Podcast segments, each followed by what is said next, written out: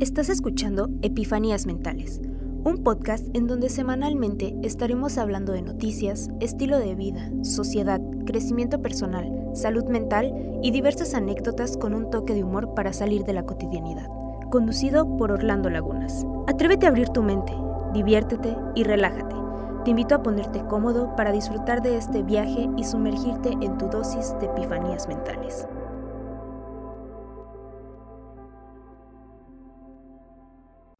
Bienvenidos, bienvenidas a este su podcast de confianza, Epifanías Mentales, en un episodio más o en un episodio menos.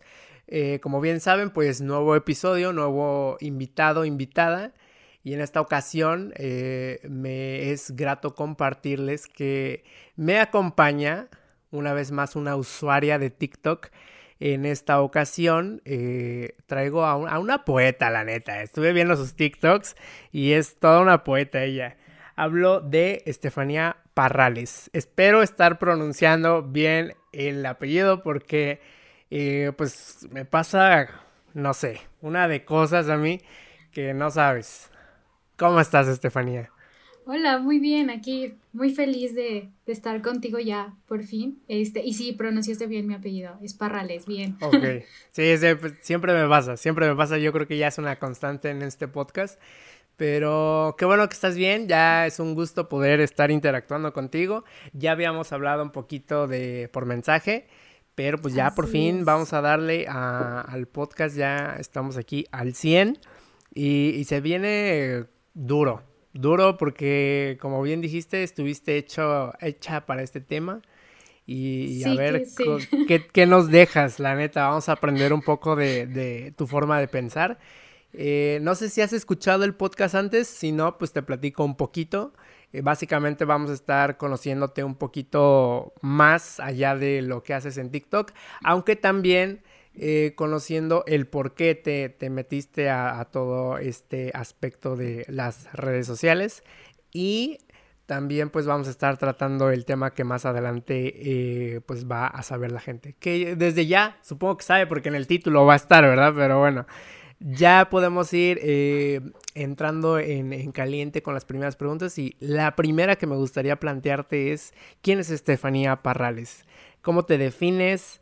Eh, digamos que si me puedes decir ahora sí que a qué te dedicas o cómo eres en, en en cuestión personalidad y todo eso, estaría muy cool. Ok, Ugh, qué difícil. Pues Estefanía Parrales, este, es TikToker. Ok. Eh, soy TikToker, eh, próximamente manager de una banda eh, de aquí de Toluca que se llama Nebulosa. Estudié Administración en Negocios de Comunicación y Entretenimiento en la EBC. Este, y pues básicamente es a lo que me dedico, a crear contenido. Ok, Estefanía. ¿Y cuánto tiempo llevas ya trabajando con esta banda que ya, o sea, me, me imagino que ya hubo una historia previa antes de saber que vas a ser futura manager? ¿Cómo llegaste a ese punto de saber como que ya estoy trabajando con ellos? Pues la verdad es que todo se ha dado rapidísimo porque yo acompañé a uno de mis mejores amigos a hacer una audición con ellos para baterista. Ahí fue donde los conocí, platicamos muy padre, este, y eh, empezamos, empecé a seguir al, al guitarrista, este, y hace unos días hablé con Has y me dijo así oye, ¿sabes qué? Pues me interesa que seas la manager de la banda, y pues yo, encantada. O sea, realmente todo se dio muy, muy rápido en esta semana. Ok, o sea, es una noticia muy reciente ya aquí compartiéndola ya. Sí, Qué bueno. sí, básicamente, de una vez. Qué bueno, son buenas noticias esas, son, son buenos aspectos. Pues ojalá que te vaya muy bien, digo, y ojalá que no sea la única banda que representes, porque pues obviamente que con pues el éxito que vayas formando, pues se va a venir todavía más, más trabajo. Y qué chido, ya me estarás contando más adelante cómo te va yendo Sí. con, con esa Claro. banda. Y, ok, eres TikToker, pero ¿cómo te adentraste en todo eso? Porque ya he tenido el chance de platicar con diversos eh, TikTokers eh, que pues todos me dicen que básicamente o no les gustaba la aplicación o como que la ninguneaban o como que les daba pena o como que, o sea, TikTok no era tan chido o tan cool, ¿no? Y, y había gente que se metía pues porque, mm, ¿sabes? pero eh, inicia con pena. ¿Cómo inicias tú? La gente inició con pena antes. Pues yo inicié básicamente antes de pandemia, o sea, sí inicié antes de que fuera como que el boom de TikTok. Eh, llevo más o menos como tres años en la plataforma. Este, y básicamente ha sido irle agarrando la onda poco a poco, o sea, porque al inicio pues sí subía un video muy de vez en cuando, este, y poco a poco fue como de, básicamente ir encontrando lo que quería hacer en la plataforma. O sea, ha sido, hay, hay veces que, no sé, he tenido meses sin subir algo. O sea, ya, al menos ya no en el último año y medio he sido súper constante, pero antes sí era como que dejaba muchos meses porque no encontraba como lo que quería hacer o no me hacía feliz lo que estaba haciendo. Pero a mí siempre me ha gustado hacer, o sea, crear contenido, entonces ahí estaba, constante. O sea, todavía, todavía no lo sueltas. Y la neta es que siendo TikTok una aplicación, pues ahora sí que demandante en cuestión de actividad en su plataforma, pues sí, pues puedes tú tener como un repunte de vez en cuando, o sea, como de, pues pega chido un TikTok tuyo y luego otra vez ya no y, se va como una constante de pues no están pegando chido y otra vez sube para arriba y te quedas un rato arriba con varios eh, videos eh, virales o, como que muy apoyados y luego otra vez va para abajo. Y sobre todo si dejas o sueltas la, aplicación. Eh, ¿Por dónde empezaste? O sea, me dices que no te decidías o como que no andabas tan decidida de, de qué contenido hacer, qué tipo de contenido hacer, por dónde empezaste, porque ahorita como bien te comentaba, pues eres toda una poeta, ya ahí estuve viendo que sí te avientas unos consejos, te avientas la frase y, pues sí, dejas pensando a uno. ¿Cómo llegaste a esa conclusión de ahora sí le voy a dar un poquito más a este tipo de contenido? Eh, definitivamente cuando decidí el vamos a hacer algo de esto fue durante la pandemia. Aparte de que yo estaba pasando por una ruptura amorosa, entonces Duro. Ahí dije, ok, vamos a darle por ahí. Este, y empecé a escribir, o sea, como que cosas graciosas, o sea, temas que realmente creo yo que son importantes socialmente hablando, pero dándole como que esta pizca de, de comedia para que no sea como que tan, sea más fácil digerirlo, ¿no? Y, y pues me enfoqué en eso, en eso, en eso, y al año pasado, este, agarré la laptop y empecé a escribir, y empecé a escribir, empecé a escribir, leí lo que escribí y dije, esto tiene sentido y me gusta. Entonces, aparte se me da muy fácil. O sea, yo puedo escribir este en cinco minutos, o sea, alguno de los TikToks que llevo a subir como de poesía, por así llamarlo. O sea, sí es algo que se me, se me facilita mucho y también me ayuda como que a soltar cosas que, que pueda tener ahí atoradas. Qué bueno, porque luego, digo, tú bien pudiste haber hecho esto en una plataforma como Twitter, ¿no? Que también sirve bastante para eso, o sea, como eh, pudiste haber sido una poetuitera, que todavía puedes, digo, o sea, no es como que no puedas eh, agarrar todo lo que escribes y ponerlo en Twitter y que funcione, pero está viéndose que pues ahora sí que funciona más por medio de TikTok actualmente. Sí, de verdad. Y o sea, de verdad es impresionante lo mucho que le gusta a la gente. O sea, creo que, o sea, son de los videos que más han, han pegado y aparte me gusta, o sea, como que yo no leo comentarios, o sea, yo no leo para nada comentarios de los videos que hago porque creo que a veces la gente está muy lastimada y la verdad no, no tengo intenciones de que lleguen a herirme con sus comentarios. Pero esos, esos, o sea, de esos videos sí leo los comentarios porque realmente lo que la gente siente con lo que escribo está muy cañón y está bien bonito, o sea, leer que, que les hace clic. ¿Y tú sí sientes que hay más gente que te, que te está apoyando o sientes que sí es más la mala vibra la que llega a veces con, con todo esto de empezar a subir contenido. No, yo creo que definitivamente el 80% es, o sea, son comentarios positivos y comentarios como que muy ad hoc. El 80%, el 20% no. Hace unos meses tuve una oleada inmensa de hate de puros hombres. Este, y no, fue tremenda, fue tremenda, porque subí un video que decía, yo no entiendo ¿Por qué confunden constantemente el coqueteo con la amabilidad? Parece que nunca los tratan bien. No, Ah, hombre. oye, oye, por ahí, por ahí, entonces creo que te había visto desde antes o no, o sea, a ver, ¿cómo te encontré? Obviamente que te encontré por medio de, de estos videos que te comento, que son como frases más acá, y- no inspiradoras, pero sí que te dejan un mensajillo, ¿no? Algo, algo que soltaste. Pero sí recuerdo haber visto por ahí ese TikTok. Porque pues lo, lo- ya, ya ves que es que no sé cómo se le llama eso, pero agarran la, el fragmento que quieren del TikTok y lo comenta otro TikTok. Así es. Entonces, eh, pues sí, sí vi por ahí comentarios no tan cool, ¿no? Pero, a ver, eh, déjame saber por qué eh, hiciste ese comentario y qué pudiste aprender de esa experiencia. ¿Cambió tantito tu, tu forma de pensar acerca de eso o lo mantienes todavía o qué show? Yo sí creo, eh, o sea, todo lo que yo posteo en redes sociales es algo que firmemente creo. Probablemente yo no esté pasando por la situación en ese momento, pero sí es algo en lo que creo.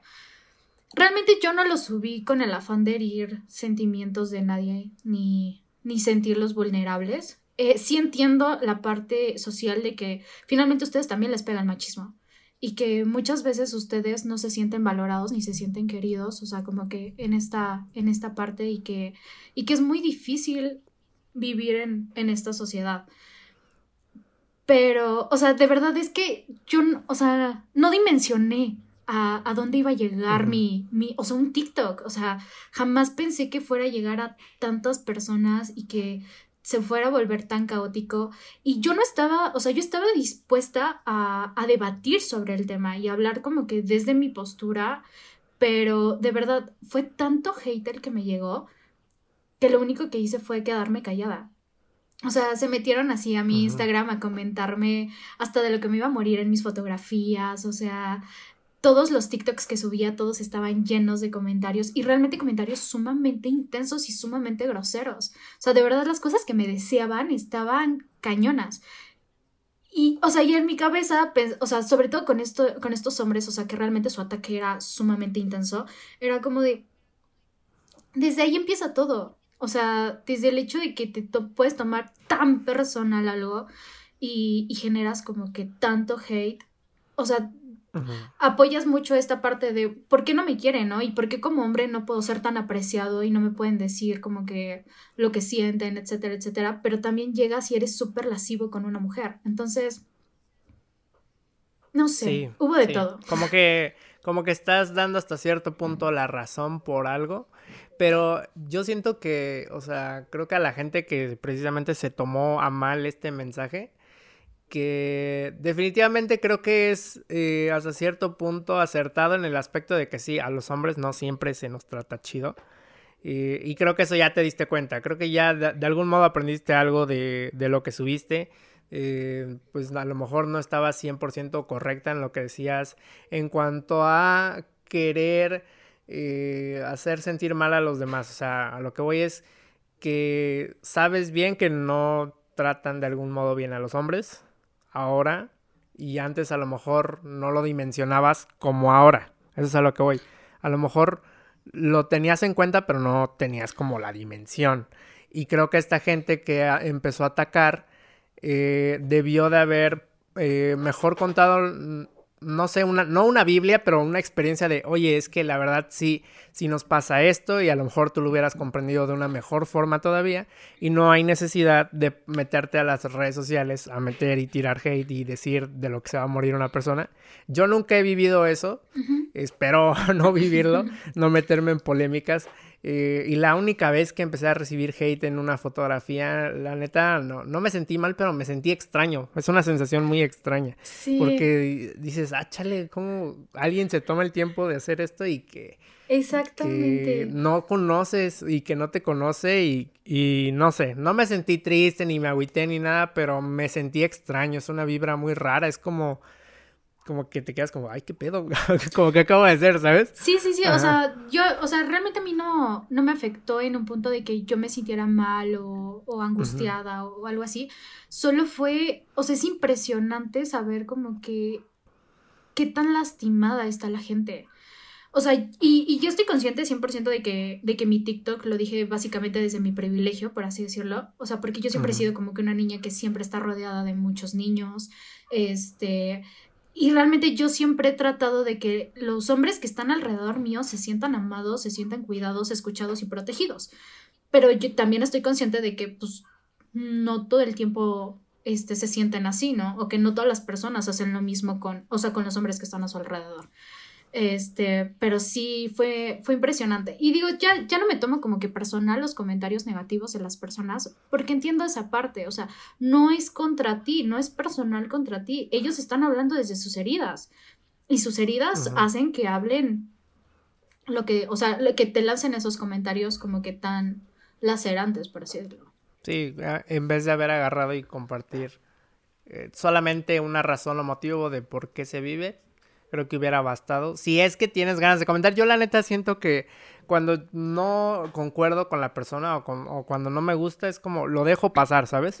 Yo soy así, como que digo, bueno, no estoy de acuerdo o no me gustó lo que dijo, lo voy a dejar pasar y no me tomo el tiempo o la molestia de, de no ni siquiera tirar hate, sino de escribir el por qué.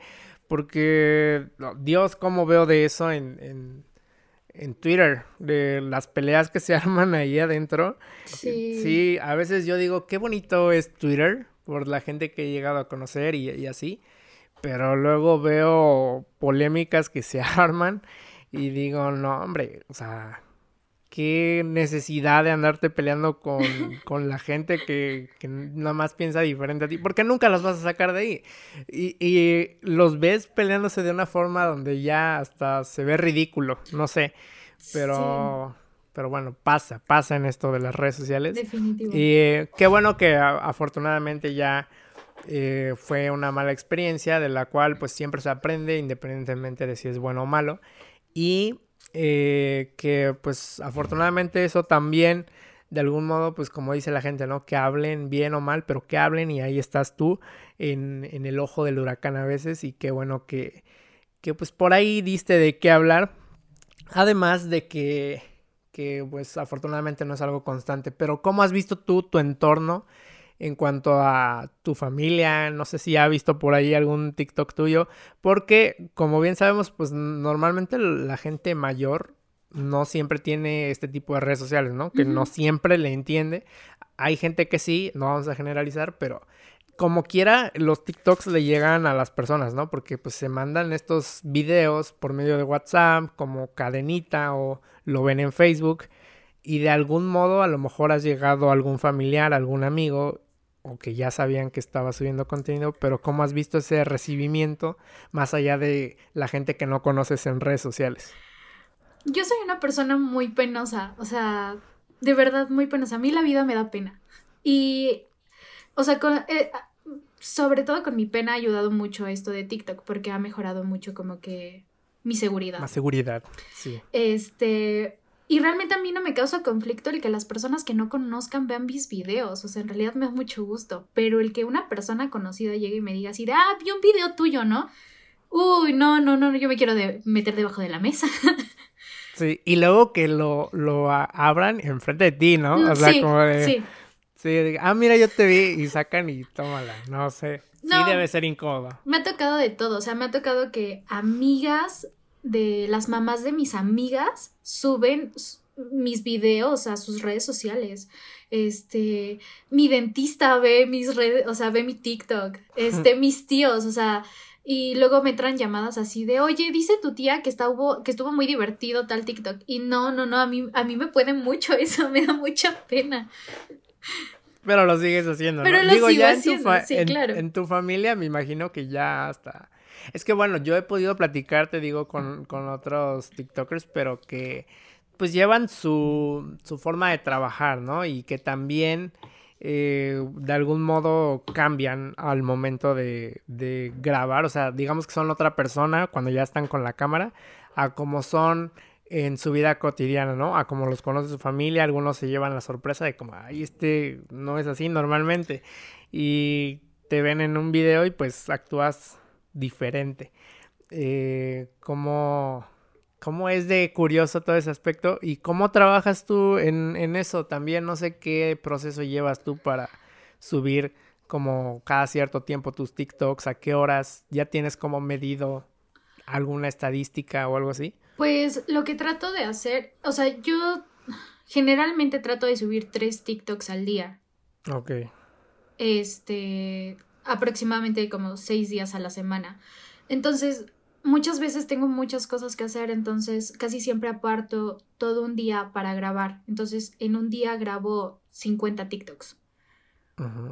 Y ya poco a poco en la semana los voy subiendo y conforme vaya, los, voy, los voy subiendo, los voy editando. O sea, nada más grabo como que en bruto, por así decirlo, y ya voy metiendo como los subtítulos o los filtros o lo que se le tenga que meter. Eh, así es como trabajo y casi siempre, pues obviamente grabo solita, no grabo con alguien que me esté ayudando por lo mismo, porque me genera mucha pena el que alguien esté ahí como que viéndome.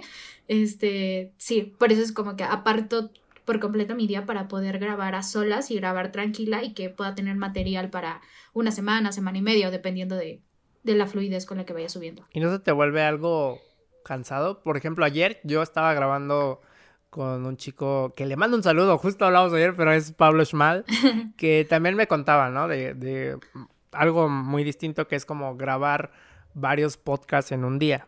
Yo le dije que yo lo máximo que he grabado en un día son dos. Eh, me dan ganas de animarme a grabar de que tres, pero siento que ya terminaría muy como desgastado, o sea, porque ya no sé, no voy a traer la misma energía o las mismas ganas de hablar con alguien otra vez. Entonces tú, supongo que pues si haces esa dinámica es porque lo, lo sobrellevas bien, pero no se vuelve cansado todo como Por supuesto que se vuelve cansado, sí, se vuelve muy cansado porque tengo que cambiar, o sea, como obviamente no me gusta ver como que en mi feed 50 videos con una sudadera vino, por así decirlo, o sea, lo que hago es cambiar, mi, o sea, cambiar el peinado, cambiar el maquillaje, cambiar la ropa, o sea, sí se vuelve muy cansado, o sea, al final del día yo acabo agotadísima, pero también hace que toda mi semana se libere. Sí. Entonces, o sea, unas por otras. Sí, digo, y aparte, ahí no termina el trabajo, como bien dices, pues grabas un montón y en otro momento editas, y editar también es cansado. A mí, por ejemplo, es lo que más me, me, me, gusta, pero que me agobia a la vez, como que me causa flojera. Porque digo, me gusta mucho estar editando porque me gusta ver lo que hago con lo que estoy, con lo que produje ya, digámoslo así. Y, pero a la vez digo, ay, ya, ya no quiero. y, ya no quiero estar editando, pero lo hago de todas maneras, pero sí debe estar, estar cansado y la gente debería de valorar eso, porque, o sea, la neta sí, sí. cada quien lleva su proceso y pues hay todo un trabajillo detrás de cada TikTok, sobre todo cuando te lo tomas ya más en serio. Sí, yo creo que sobre todo como que la gente grande dice así como de, pues es que, ¿qué, qué puedes hacer en grabar un TikTok de 15 segundos o un podcast o lo que sea para crear contenido? Pero realmente sí, o sea, sí lleva una estructura atrás, o sea, no solo es como que prendas la cámara, este, grabas y posteas, o sea, realmente sí tienes que hacer muchas cosas y creo yo que sí son poco, poco valoradas. ¿Y qué sientes que te mueve a seguir generando contenido sabiendo por ahí que realmente pues no generas tal cual dinero de TikTok porque te pague por hacer contenido como otras plataformas como YouTube, por ejemplo? Eh, o sea, tú puedes ganar de TikTok, sí, pero por medio de las marcas. O sea, de que tú tienes una audiencia y ya eh, con, con, ese trabajo que llevas haciendo, pues ya puedes trabajar con una marca, pero TikTok como tal, hasta donde sé, aún no paga. ¿Y qué te mueve? Ah, o sea, ¿ya has trabajado con alguna marca o qué te mueve a seguir haciendo el contenido? ¿Con qué fin lo sigues haciendo? Pues yo creo que es más, no precisamente como por tener un ingreso económico. O sea, de que me encantaría, claro que me encantaría, ¿no? Sí. Pero lo hago más porque creo que me ayuda. O sea, creo que a mí me ayuda el hecho de, o sea, de grabar TikToks. Te digo, ha ayudado muchísimo en mi confianza. Eh, realmente como que me gusta la, la, la comunidad que tengo. Creo que eso, también he conocido como que gente súper linda. Me he vuelto amiga de algunos de mis seguidores. Uh -huh. este, he conocido gente súper padre. Por ejemplo, la oportunidad de estar aquí platicando contigo, pues básicamente se dio por, o sea, uh -huh. por TikTok. Entonces, me ha dado la oportunidad de conocer gente muy increíble, otros pensamientos, y lo hago más por eso. realmente. O sea, si en algún momento se da la oportunidad de poder colaborar con alguien o de tener como que un ingreso de TikTok, claro, bienvenido sea, pero nunca ha sido como que mi fin. Ok, qué bueno, o sea, es más un hobby que, o sea, sí, obviamente un hobby que también es un compromiso porque pues estás dándole constantemente por algún motivo y sobre todo cuando dices que subes, o sea, tu, tu idea es seguir subiendo como de a tres TikToks por día, entonces, pues sí, sí es un compromiso también, porque pues ya, como bien dices, ya generaste como una comunidad y tal vez hay gente que ya está esperando a que tú subas algo, ¿no? Y si los dejas un día sin algo, pues sí se, debe sentir un poco extraño. Sí, siento feo. Digo, tampoco eh, me siento obligada, o sea, esto siempre lo he dicho, o sea, en el momento en el que me deje de hacer feliz hacer TikToks, Vas a dejar lo dejaré. O sea, yo, yo todo lo que, o sea, lo que grabo y lo que subo y lo que subo en redes sociales, o sea, realmente lo hago porque me hace feliz y porque está padre. Pero en el momento en el que esto deje de, darme la felicidad que me da, sin problemas lo puedo dejar ir. Ok, qué bueno. No, no eres tan, ¿cómo decirlo? Aferrada a algo que pues ya no, no va a seguir como como por un camino que te va a mantener feliz. Por más que tengas éxito, si ya no, ya no das, pues ya no das. Y mejor no forzarlo.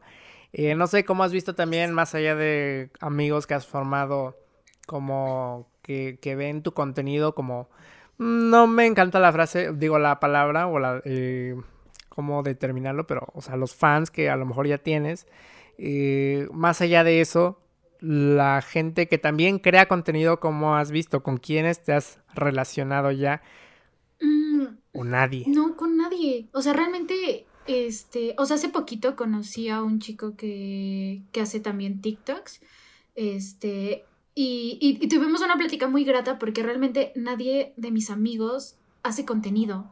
Entonces, como que fue un wow de poder tener una plática con alguien que me entienda, o sea, que entienda como la creación de contenido y el hate y como que ciertas cosas en las que no estás de acuerdo en la plataforma. O sea, fue, o sea, realmente yo no tengo conocidos o amigos que, generen contenido en redes sociales. Son muy pocos. Y realmente tampoco como que tengo conversaciones de ello. Entonces, sí, hace poquito como que, te digo, conocí a un chico que, que se llama Fernando, por si estás escuchando. Hola. Saludos. Saludos a, Ferni. este, y con él pude por fin tener como que una plática de, de creadores de contenido y fue como, wow, esto me hacía falta. Sí, a veces sí, ¿eh? te logro comprender. Yo la neta es que todavía, no sé, me cuesta mucho trabajo decir que ando como en esto, pero es lo que me gusta estar eh, generando porque, digo, para empezar estudié comunicación. Si no me meto a esta onda de, redes, también yo, o sea, ¿qué, estoy haciendo de mi tiempo entonces, no? Eh, hasta hace poco que ya empecé a conocer a más de los que crean contenido y ahora que veo que Instagram se quiere parecer demasiado a TikTok y que ya no le da tanto foco a las fotografías, y decía, ¿qué está pasando? ¿Por qué esto ya no tiene el alcance que antes tenía? Y será el único y empecé a platicar con otros y es como, no, no eres el único, la neta le está pasando a varios. Ahorita lo que Instagram quiere son reels, reels, reels y, y ya. Entonces no sé, como que digo, ah, bueno, pues por lo menos no estoy loco. Pensé que era yo nada más. Y, y no, sí, sí pasa. No, todos sufrimos del mismo mal. Todos. Sí, no y, y, creo que, o sea, en general la gente se ha podido ir dando cuenta también, o sea, de que mi hermana ni siquiera genera como contenido tal cual, pero sí dice, oye, ¿qué onda? Como que ya no está con el mismo alcance de antes Instagram en cuanto a las fotos. Y dije, sí, sí, está, la onda está por aquí así, no eres la única. Y ya es como de, ya, ya te puedes dar una idea. Y pues finalmente, antes de cerrar esta primera etapa de, de la entrevista, eh, me gustaría saber para dónde vas, qué te gustaría como que lograr con todo esto que estás haciendo. O sea, a mediano, corto o largo plazo, ¿qué te gustaría sacarle de provecho a lo que estás haciendo? Pues definitivamente creo que hablando sobre los escritos que hago, me encantaría llevarlos a hacer cinco minutos. Igual, o sea, postearlos en TikTok, o sea, pero creo que lo que escribo sí está hecho para que también lleve un acompañamiento visual. Entonces, creo que es en lo que me gustaría enfocarme y dedicarle una gran cantidad de tiempo el, el grabar básicamente lo que escribo. Ok, sería interesante, le puede dar un toque ahí diferente, porque hay gente que sí también habla, más bien mete el audio de lo que escribe. Y dentro de eso, pues ocupa imágenes de películas también. o sea, ya ni siquiera ocupan contenido que es de ellos. O sea, sí, al final de cuentas lo hacen ellos, pero, o sea, basado en cosillas que agarran de otros lados, música y así. Entonces ya no es 100% lo que ellos hacen. Y estaría muy interesante que hagas eso. Ya más como ponerte a trabajar, que no es complicado, más bien no es sencillo, porque pues es como ponerte de acuerdo con distintas personas, ¿no? Sí, ahí ya lleva un equipo. ¿Quién la va a hacer de del vato con el corazón roto que va a estar llorando ahí o de la morra que va a estar ahí gritándole al espejo o algo, no sé, digo, o sea, pero sí está, está cañón que haya gente que se quiera comprometer con lo que uno quiera, o sea, sí está difícil como encontrar esa energía, ese compromiso y ganas de hacer las cosas como por donde uno va. Yo creo que por eso no lo, o sea, no lo he hecho porque pues ganas no faltan y aparte pues realmente también se, o sea, pues básicamente yo editaría, grabaría, o sea, dirigiría, o sea, pero como que ese compromiso de las personas que puedan estar ahí, uf, sí es complicado. Yo creo que por eso no, no lo he hecho, porque aparte pues no es como que les pueda pagar, ¿verdad? o sea... Sí, también, exacto. Entonces, sí. pero pues ya, poco a poco estamos trabajando en ello y a ver qué, qué sucede. Ok, ojalá se pueda dar. Ya estaría muy interesante ver qué show, de dónde jalas gente, a quienes puedes explotar, a quienes puedes, este, tú vas a ser mi actor y ya dije que ya te elegí. pero sí, eh, esperemos que, funcione y pues ya, ahora sí que llegó el momento cúspide de, no, todavía no llega el momento cúspide, esa, parte no llega, pero ya vamos con a, lo, a, lo, que venimos, llegamos a la parte en la que eh, pues nos puedes compartir eh, este tema que te tengo preparado, tus experiencias en cuanto a las rupturas amorosas. Eh, algo definitivamente que no es nada sencillo, pero que seguramente ya has eh, vivido más de una vez tal vez. ¿Cómo sobrellevas tú una ruptura amorosa? pues ha sido por completo una, una evolución y, y conforme han pasado el tiempo, los años y las rupturas amorosas que he tenido, este, también se ha llevado como que de la mano esta, esta madurez, porque, o sea, veo cómo, o sea, cómo fue mi ruptura la primera vez que me rompieron el corazón hasta la última vez que me lo han roto y realmente yo creo que he evolucionado, ha evolucionado mucho mi madurez y, de, y cómo estoy viendo las relaciones interpersonales.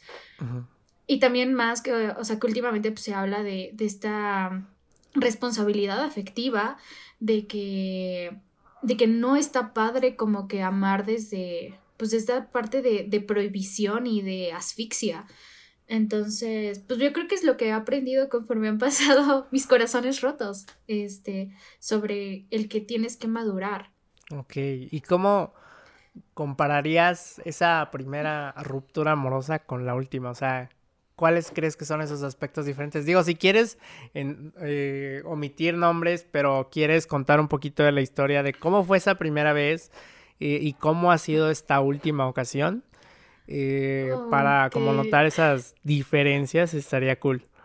Ok, va. No, no, no, creo que les importe mucho que diga sus nombres. ok, como tú quieras, puedes decirlos, pues no decirlos yo, o sea, yo siempre he estado desde muy chiquita involucrada en relaciones muy largas, muy serias, por así decirlo. Entonces, realmente llevo, llevo yo soltera dos años y es el único lapso que he tenido de soltería realmente desde que inicié como que mi vida amorosa, por así decirlo, que empezó desde los 14. Mi primera relación duró tres años y medio, desde los 14 hasta, los 17. Hasta mis 17. Y realmente fue una relación sumamente tormentosa, porque éramos dos niños tratando de averiguar qué carajos era el amor. Entonces, pues era o sea, la única manera en la que sabíamos querernos, entre comillas, era desde, desde la asfixia, desde la condición, desde si yo lo hago, tú no lo puedes hacer, tú no puedes salir con tus amigas, este, realmente él, él me quitó a mis amigos, me quitó mi vida, me quitó mis hobbies, me quitó todo, a tal grado de que él se convirtió en mi mundo. Entonces... Triste. Cuando, fue súper doloroso, súper, súper, súper doloroso. Y, y mucho desde este pensamiento un poco machista de el único hombre que te va a querer aquí soy yo, este, y realmente ningún otro hombre te va a aceptar como eres, ¿no? Y, o sea, y realmente sí fue, o sea, sí fue un lavado de cabeza padre el que, el que me hizo, ¿no? Sí. Es que esas conductas creo que solamente continúan cuando la persona también lo permite, ¿no? Porque sí pasa que uno ni siquiera está en la relación, pero se da como que cuenta que de algún modo, por ejemplo, ya le prohibieron a, lo mejor hablar con uno, ¿no? Porque tú te puedes llevar súper bien con tu amistad y ni siquiera va por otro lado, o sea, que se guste ni nada, sino es tu amigo, tu amiga.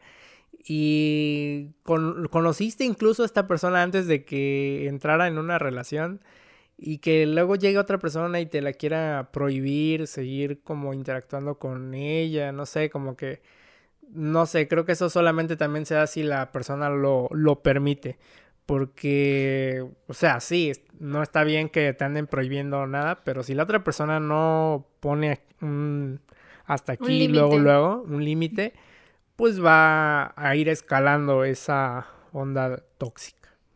Sí, o sea, ese fue uno de los grandes problemas. O sea, que yo en ese momento era una niña sumamente insegura. Entonces, obviamente yo no sabía poner límites y no sabía decir, oye, ¿sabes qué? Hasta aquí. Y tú y yo no somos, este, uno solo. O sea, realmente somos dos seres individuales. que quieren compartir su vida y quieren compartir ciertos momentos, pero yo no te pertenezco, tú no me perteneces esto es, esto es mucho de lo, que, de lo que hablo, como que de la evolución y de la madurez que, que he tenido.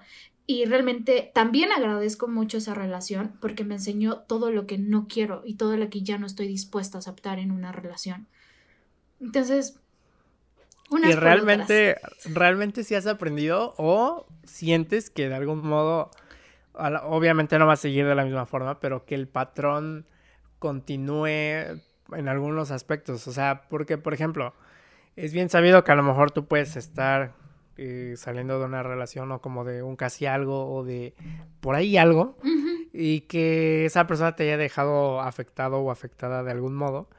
Y como que después eso que juraste destruir es algo en lo que medio te conviertes y lo estás aplicando con otra persona que que no está maleada y que ya la estás maleando tú porque pues ya te malearon a ti, entonces es como de un ciclo infinito de gente lastimando a otras personas. Eh, ¿Sientes que aprendiste realmente algo de eso que ya viviste en la primera, segunda, tercera, o bueno, no sé cuántas lleves, pero que tú digas, a mi última ya fueron otras cosas, ya no fue eso lo que hizo cortar la relación, sino aspectos más serios tal vez. No, sí, o sea, definitivamente la evolución ha, estado y, y, ha sido enorme. También otra cosa es, o sea, es las ventajas de ir a terapia, ¿no? O sea, que realmente te den herramientas para, para dejar de repetir estos patrones. Porque tú piensas que muchas veces son inofensivos esos patrones de, ah, X persona y Y persona tienen cosas similares. ¿Por qué? O sea, ¿por qué llamas a personas que tienen como que esos mismos patrones que siempre llevan como que una autodestrucción, por así llamarlo? Yo estoy bien destruido ahorita ya. Así como, de, de hecho no me daba cuenta, pero yo decía, como que, ¿por qué me gustan este tipo de personas? Y, y por qué sigo saliendo mal de ahí, pues porque algo estoy haciendo mal. Y la gente que me está tratando bien termino por no lograr terminar de cuajar. No sé por qué. Porque realmente, o sea, yo creo que somos adictos al sufrimiento. O sea, somos adictos como a que este rush de, de, o sea, de energía, de, o sea, que te puede dar como que las discusiones. Y yo creo que básicamente somos adictos a, estos rush de serotonina que nos puede agregar una persona tóxica. Triste, triste, pero Triste, pero es verdad. Porque no estamos acostumbrados a la calma. O sea, yo creo que o sea, que el amor es fácil, o sea, que el amor realmente como que no duele, no lastima. Pero estamos tan acostumbrados a sufrir constantemente que es como de, uy, qué aburrido, qué aburrido qué, qué aburrido la paz. porque realmente es lo que te está generando una persona, paz. Entonces, si te agobia tanto el sentir paz, alguien tiene que ir a terapia. Qué, irónico que la gente se la pase buscando eso y que cuando lo empieza a vivir no lo esté disfrutando o como que no, lo, no le gusta. Eh, porque sí, justo las personas usan ese término, esto está como que aburrido, ¿no? Porque típico, no sé, a la gente a lo mejor tú le puedes decir, oye, directamente quiero esto, esto, esto y esto. Y a lo mejor una persona dice, puta, qué aburrido, no hubo nada de misterio, no hubo como ese, ¿será que le gusta? ¿Será O sea, no sé, como que esas cosas donde le anda sufriendo a ver si te va a contestar o no, no sé. Como que a la gente le encanta eso. Está muy normalizado. Demasiado y no, no está bien. Es sumamente tóxico. Repetimos ciclos. Pero siento que de algún... O sea, no, no va a terminar. Porque esto va a ser así, yo creo, siempre. Pues no, o sea, yo creo que hasta que aprenda... Bueno, aprendamos de forma individual a a realmente querernos y a realmente apapacharnos y a realmente decidir, ¿sabes qué? Ya no quiero más esto. O sea, realmente quiero tener las herramientas para poder estar bien y para poder saber a qué personas quiero en mi vida. Porque, o sea, la toxicidad en relaciones no solo se viene como que con relaciones amorosas, sino en toda relación interpersonal. O sea, también tenemos relaciones tóxicas con nuestros amigos, con nuestros papás, con nuestros hermanos, o sea, y nosotros estamos tan acostumbrados a tener relaciones tóxicas que ya ni siquiera lo vemos, lo normalizamos, cuando realmente normal no es.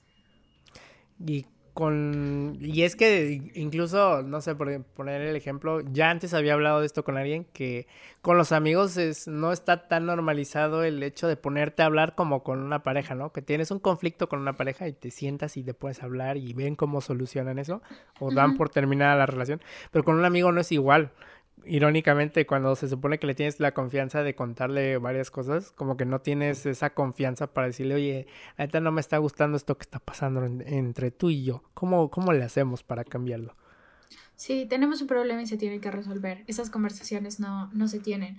Hace poquito estaba hablando con unos amigos sobre sobre que realmente nosotros creemos que las relaciones amorosas deberían de ser sumamente similares a nuestras relaciones de amistad. O sea, que deberíamos aprender a amar a las personas de forma romántica como amamos a nuestros amigos. Porque... yo no tengo amigos, entonces por eso no tengo novia. No, no, no, sí, sí tengo, sí ser tu amiga. No, ya somos amigos. No, sí tengo, pero, o sea, nada más me gusta ser un poquito dramático. Ok. Ajá, tú dale, dale.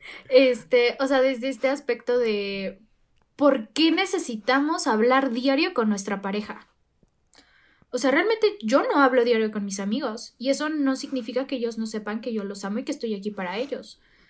O sea, realmente, ¿por qué no amar como que desde este lado como que un poquito más de libertad, de tú haces tus cosas, yo hago mis cosas y nos vemos cuando queremos y nos hablamos cuando queremos y realmente nos dedicamos tiempo cuando queremos dedicarnos el tiempo y no precisamente estar todo el tiempo contestándote los mensajes y si yo no te contesté la llamada puta y hay problema o sea, ¿por qué no amar un poquito más de esta libertad y tranquilidad? Así como amamos a nuestros amigos, nada más que obviamente pues, con ciertos beneficios que con los amigos no tienes. Sí, digo, eh, tu amigo, tu, tu mejor amigo o amiga se podrá desaparecer dos meses y no va a pasar nada. A lo mejor sí uno siente feo como, ay, chale, ya no he hablado con esta persona, pero la puedes volver a ver y no pasa nada. O sea, te, encuentras con esa persona y sigues hablando como si nada, con él o con ella. Y por, e, yo creo que por eso, o sea, a veces nos preguntamos, L, ¿por qué llevo 10 años siendo amigo de X persona? Jamás nos hemos peleado, pero ¿por qué no puedo tener una relación amorosa de 10 años que sea sana? Porque realmente, o sea, queremos tanto de esa persona y queremos verlo todo el tiempo y hablar todo el tiempo y todo es que terminamos asfixiando por completo el amor. Ya vieron cómo sí, cómo, cómo sí se saltaron las frases bien acá, aquí Estefanía, porque, o sea, si, si se querían dar una idea, o sea, si no conocían su contenido y se querían dar una idea de cómo es Estefanía, Estefanía en sus, eh, en sus TikToks, ya ahí está, ahí está, saben bien ahora ya cómo es. Eh, ¿Y cómo sientes que es ese, esa diferencia? Pues no sé qué fue eso último que detonó tu ruptura en tu última relación. ¿Cuál es la diferencia entre esta eh, última y la primera? La primera ya me dejaste claro los motivos, pero ¿y de la última? Eh, pues de la última fue un casi algo. Ok. Este. Duelen, duelen mucho. Dios mío santísimo, por supuesto que sí. O sea, yo unos meses antes de que conociera a este chico, este, escuché una frase que dicen, o sea, los casi algo duelen más que los exnovios. Y yo, ay, ¿cómo creen? Y ahí va, y la vida me dijo, sí, mami, sí duelen más los casi algo que, que, lo, que los exnovios. Eh, aquí fue, fueron muchas cosas, ¿no? Desde el no tener una comunicación efectiva, o sea, en el plan de tú que estás buscando, yo que estoy buscando, eh, el, unas expectativas que eran demasiado amplias de mi parte. Entonces, en el momento en el que yo veía que el tiempo transcurría y que mis expectativas no se cumplían, obviamente llegó la decepción, después llegó la frustración, este, y yo no entendía por qué me sentía así. Y pues ya después hablando con él, o sea, básicamente lo senté y le dije, oye, ¿sabes qué? Tenemos que hablar porque yo estoy sintiendo esto y tú no me dices si vamos para adelante, para atrás, para dónde vamos. Y fue cuando él me dijo así de, yo no estoy buscando esto. O sea, yo no estoy buscando una relación seria o una relación tradicional, por así llamarlo. Y fue ahí cuando dije, ¿y qué hemos estado haciendo tres meses, compadre? Ajá, O sea, y esto, es, o sea, ¿y esto qué ha sido, no? O sea, pero ahí la lección que yo aprendí fue el de, tienes que comunicar lo que sientes. Tienes que ser, o sea, cuando estás empezando una relación interpersonal de cualquier índole, realmente preguntarle a la persona, oye, ¿sabes qué? ¿Qué es lo que quieres? Y no solo preguntarle qué es lo que quieres, porque ahí le estás dando la responsabilidad a la persona y el peso de decir qué pueden ser ustedes dos, sino sentarlo, decirle, ¿qué somos? Yo, Estefanía, quiero esto de ti. ¿Tú qué sientes? ¿Tú qué quieres? Y si estamos vibrando bajo la misma frecuencia, qué padre y qué bonito. Si tú quieres algo diferente a lo que yo quiero, ah, ok, pues muchas gracias. No pasa nada. Pero no estamos acostumbrados a tener conversaciones incómodas. Y por eso hay tantos corazones rotos por todos lados. Por eso hay demasiados casi algo. Y es que sí, la neta sí. Claro. Tú, y yo tenemos que hablar después. O sea, o sea, el tema ahorita no son los casi algo. Ya, de hecho, ya ese tema ya se tocó antes en este podcast. Tal vez lo vuelva a tocar en algún otro momento. Pero eh, de momento, o sea, solo te puedo decir que tú y yo tenemos mucha conversación por tocar todavía. Porque lo viví, lo viví, lo viví. Y sí duele. Duele, está cañón. Entonces, o sea, todo, básicamente todo es una evolución y yo creo que todas las personas que están alrededor de nuestras vidas siempre vienen a enseñarnos algo, por más chiquito que sea. Y lo importante es que aprendas de todas las relaciones interpersonales. O sea, y, sin, o sea, y, y, ahorita que estamos hablando de las rupturas amorosas, aprende de tus rupturas amorosas. Aprende realmente de qué los llevó a terminar su relación. O sea, no tenían una buena comunicación, tenían metas diferentes, ¿por qué tenían metas diferentes si estaban juntos? O sea, realmente cuestionarnos el porqué de las cosas y no solo dejarnos fluir como que a lo tonto, porque cuando nos dejamos fluir es ahí cuando nos rompen el corazón y realmente yo no creo que ni siquiera las personas nos rompan el corazón. Nosotros somos los autores intelectuales de nuestro corazón roto. Sí, nos autosaboteamos. Exactamente, porque tenemos unas expectativas tan amplias con las otras personas que cuando no, o sea, cuando no llegan a cumplirse, o sea, realmente seamos honestos, ¿quién te rompió el corazón? La persona te lo rompiste tú y tus expectativas. O alguna tontería que hiciste entre medio también, eso también. Ah, sí, por supuesto, sucede. Pero sí, yo eh, voy más de acuerdo a que eh, ese tipo de situaciones pasan porque hay mala comunicación. Cuando no lo comunicas, digo, no tienes que soltarlo ya de lleno, porque como bien te digo, o sea, a veces sí está chido el misterio y esa, ese que está pasando aquí, ¿no? Pero no, no aloquemos el proceso, más bien no lo alarguemos y seamos como concretos y directos lo más pronto posibles para ahorrarnos de malos entendidos, problemas y sobre todo el tiempo, que es valioso. No ah, perdamos sí, claro. No le, por favor, no vayan a ir en la primera cita a decirle, oye, ¿qué quieres ser de mí? Los van a espantar. O sea, por lo menos, no sé, una tercera, cuarta cita y ya pueden preguntar, oye, ¿qué pedo? ¿Para dónde vamos? Sí, o no nada más, di, yo quiero esto. ¿Tú qué quieres? Sí. ¿Tú qué quieres? Sí. Y dentro de todo lo malo que sucede en una ruptura, igual sea eh, de amistad, o, bueno, no de amistad, no, olvida, eh, ruptura amorosa en cuanto a un casi algo o una expareja, eh, siempre se puede aprender algo. Dentro de todo lo, lo malo que te sucede, siempre va a haber algo que tú, si te pones a pensar, puedes decir, bueno, si no hubiera sido por esto, yo no hubiera hecho esto. Entonces, a veces sí, yo, por ejemplo, sí me di cuenta como, bueno, creo que esta persona no es como que me haya dejado eh, una super lección de vida, pero de no ser porque esta persona ya no está en mi vida, yo creo que yo no le hubiera echado tantas ganas a tal cosa por querer eh, demostrarme algo yo mismo, ¿no? Como de, te perdiste de esto, mija. Entonces, pero, o sea, como que ya ni siquiera demostrárselo a esa persona, sino yo mismo, de que puedo ser capaz. Sí, te digo que de todas las personas que están alrededor de nuestra vida, todos están aquí para enseñarnos algo. Por más chiquito que sea y por más que tú digas, aquí no me enseñó nada, todos están aquí para enseñarnos algo.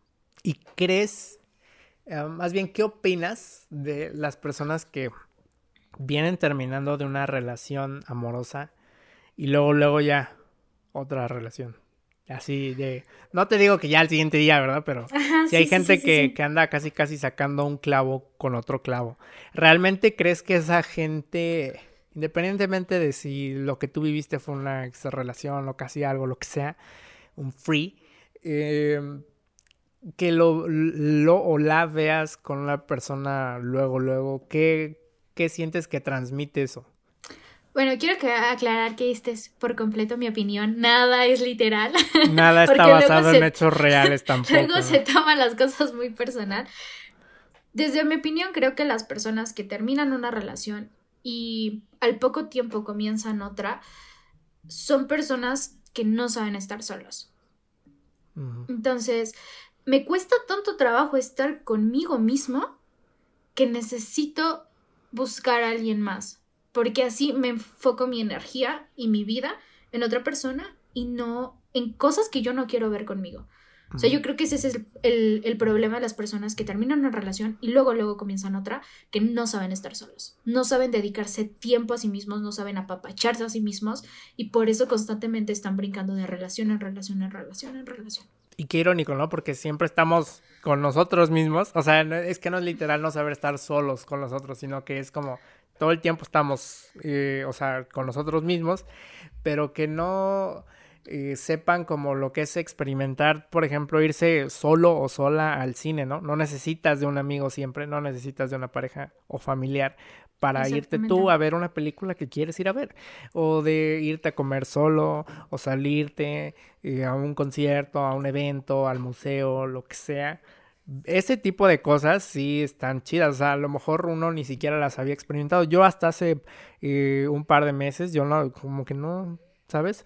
Como que lo había hecho, por ejemplo, sí, salir al cine yo solo, sí lo había hecho, pero yo, o sea, como que aventurarme a hacer otras cosas solo, como por ejemplo ir a un festival solo, nunca lo había hecho, entonces dije, qué bonita experiencia, fue como conocer gente nueva, o sea, ni siquiera iba con esa intención, pero terminé conociendo gente nueva, entonces es como muy grato, háganlo. Sí, es que, o sea, somos las únicas personas con las que literalmente estamos 24/7. O sea, ¿por qué no dedicarnos tiempo a apapacharnos y realmente empezar a escucharnos? Oye, ¿sabes qué? Sí quiero esto o no, no quiero esto. Pero pues necesitamos tanto el que alguien nos quite la atención de las cosas que nos duelen que pues es mejor dedicarle nuestro tiempo y nuestra energía a otras personas que no sean nosotros. Y todavía sigo medio ahí trabajando. Es que tú, te digo, tú y yo vamos a seguir platicando después de eso. O sea, la gente ahorita no tiene necesidad de saber lo que después hablaré contigo, pero ya hablaremos. Estaremos platicando. ¿Y cómo ves tú? A ver, siento yo que aquí tengo mi pregunta. Está, está medio, medio, a ver si la puedo plantear. Eh, ¿Qué es lo peor que crees que se puede hacer ya una vez eh, concluida la relación con una persona. O sea, en cuanto a actitudes que puedes tomar, acciones que puedes hacer, ¿qué sientes que de verdad debería uno evitar? Eh, ser un mal exnovio o un mal exnovia. O sea, en plan de hablar mal de tu expareja. O sea, o sea, sí, hablar mal de tu expareja, el buscarlo, yo creo que sí es necesario cuando terminas una relación generar un contacto cero.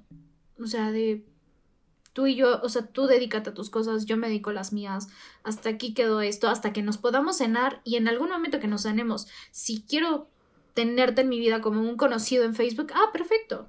Pero yo creo que sí es importante un contacto cero.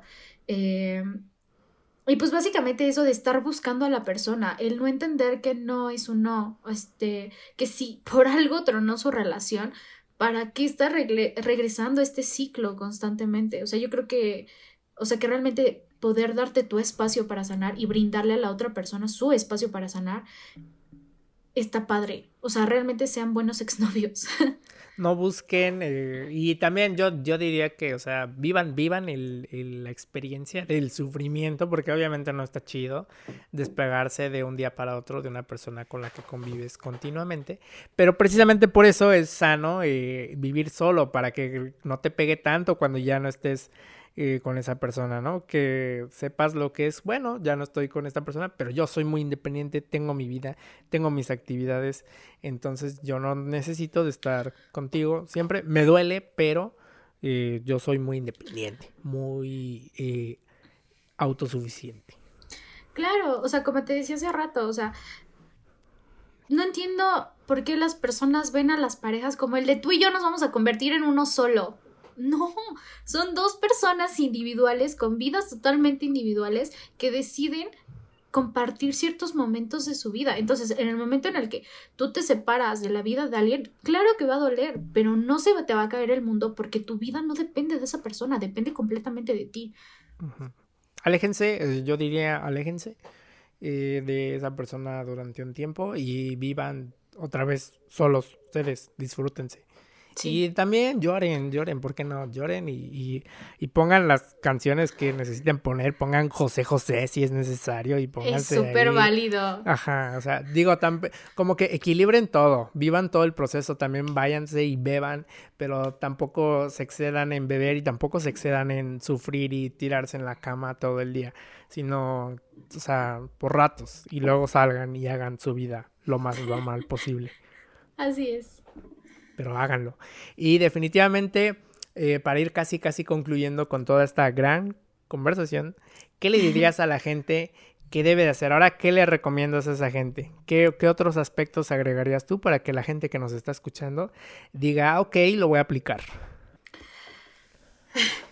Ok, pues yo creo que es importante ir a terapia obviamente si están tus posibilidades económicas el asistir a una terapia, vayan, eh, hablen con las personas que, le tienen confianza sobre lo que están sintiendo, este, escriban, no necesitan realmente como que tener, o escribir un poema o algo por el estilo, o sea, simplemente escriban lo que están sintiendo en ese momento.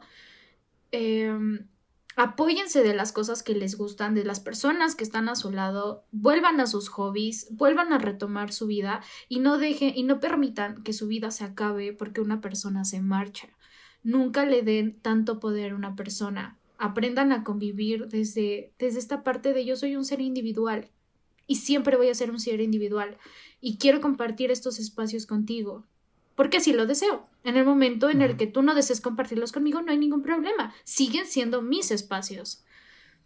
Y yo creo que eso sería todo. Que gente, pues ahí ahora sí que depende de ustedes si lo toman o lo dejan, ya. De, plano que si no lo aplican, ya, pues ahí sufran, sufran y hagan lo que quieran ustedes. pero el consejo ahí está, yo lo tomo, yo ya lo he aplicado y puedo decir que funciona. O sea, no es de que un trabajo rápido toma tiempo Y después ya te vas acostumbrando, te vas acostumbrando. Ya cada vez duele menos, gente, se los prometo, cada vez duele menos.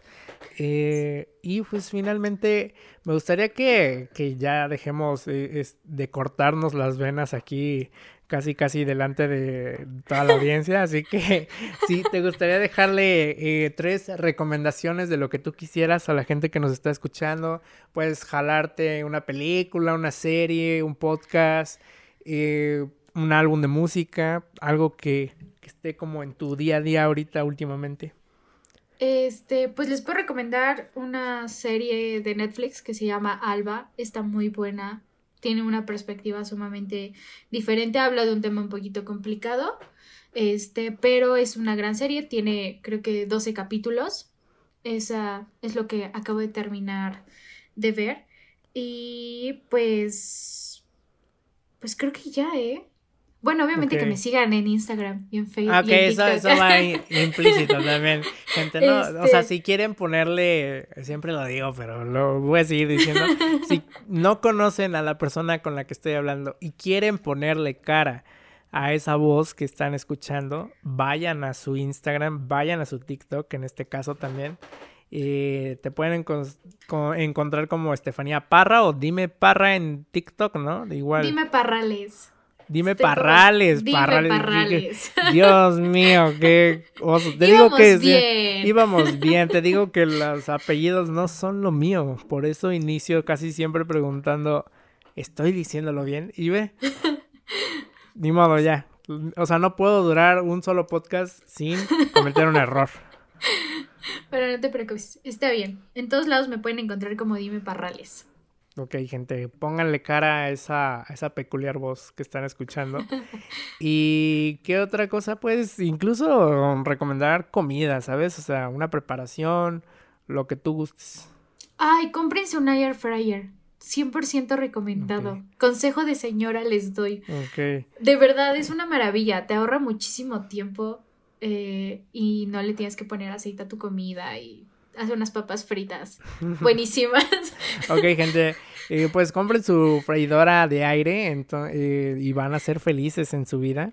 Eh, he escuchado, he escuchado, como que agarró una modilla por ahí, chequé, y hay algunos familiares que, que también lo recomiendan, así que creo que ya me estoy tardando, ¿eh? Me estoy tardando. Sí, ¿eh? Sí, ya, es 100% algo de señores que tenemos. Me estoy tardando en experimentar la verdadera felicidad. Sí. sí, justo. Entonces, pues no me queda nada más que agregar lo último, que es, lo estoy implementando justamente hoy en este podcast. O sea, vas a ser la primera, vamos, a ver qué pasa. O sea, Estefanía es la primera. Eh, a ver qué te sacas y vamos a ver si es posible lo que vas a decirme. Eh, ¿A quién te gustaría escuchar en un siguiente episodio? No digo que pon tú, tu podcast va a ser, pon el 46 y que en el 47 sea esa persona que tú me dices que debo de invitar, pero que eventualmente en el podcast lo más pronto posible crees que yo deba de tener como invitado o invitada. Wow, súper. Ah, pues creo que te podría recomendar a, a Fernie. Este también es de TikTok. Es muy gracioso. Este, yo creo que podría ser un, una excelente recomendación. Así lo puedes buscar en, en TikTok como Fernie. Eh, Me imagino que lo sigues igual, por ahí. Sí, sí, sí. Está como... Es Fer, Hernández, creo. Este, podría ser, es así, tiene como que esta onda rockerona y es súper gracioso. Podría ser alguien Ok, Fernie, espero que le caigas al podcast. Eh, yo voy a hacer lo posible, voy a buscar el contacto, voy a, eh, platicar con él. Sí, sí, va, va, va. Entonces yo ya estaré contactándome con el buen Fernando. Y pues nada, eh, Estefanía, me la pasé súper bien platicando contigo, me divertí, es muy agradable. o sea, la neta sí sentí, o sea, desde los mensajes que había como que va a haber, va a haber aquí algo chido, pero lo confirmé ya platicando yo contigo. Te dije, ya, hubo confianza. Se me quita tantito la pena y yo hablo como perico. Sí, sí, sí, justo eso. Lo dijo y lo confirmo. Si no, no le para. ¿Cómo, cómo te apago, Estefanía? Pero, este. lo disfruté. espero que esta no sea la última ocasión que hablemos. Espero que más adelante, con alguna otra dinámica, porque estoy como que pensando cosas en mi cabeza todo el tiempo. Entonces, eh, igual podemos hablar específicamente de una serie, de una película, no lo sé, otro tema. Pero va a ser muy grato saber eh, qué ha sido de ti de aquí a la siguiente vez que hablemos. Digo, tú y yo vamos a seguir hablando porque te digo que, o sea, vamos a seguir. ya nos volvimos amigos tú y yo. Ya nos volvimos amigos. y que, que, pero, o sea, vamos a darle a conocer a la gente que nos llegue a escuchar qué fue de Estefanía de aquí a la siguiente vez que podamos platicar. claro, un placer cuando gustes. ok, ya estarás, este podcast abierto, este espacio para Estefanía. Muy bien. muy bien, entonces nos estamos escuchando, gente, en un siguiente episodio. Adiós.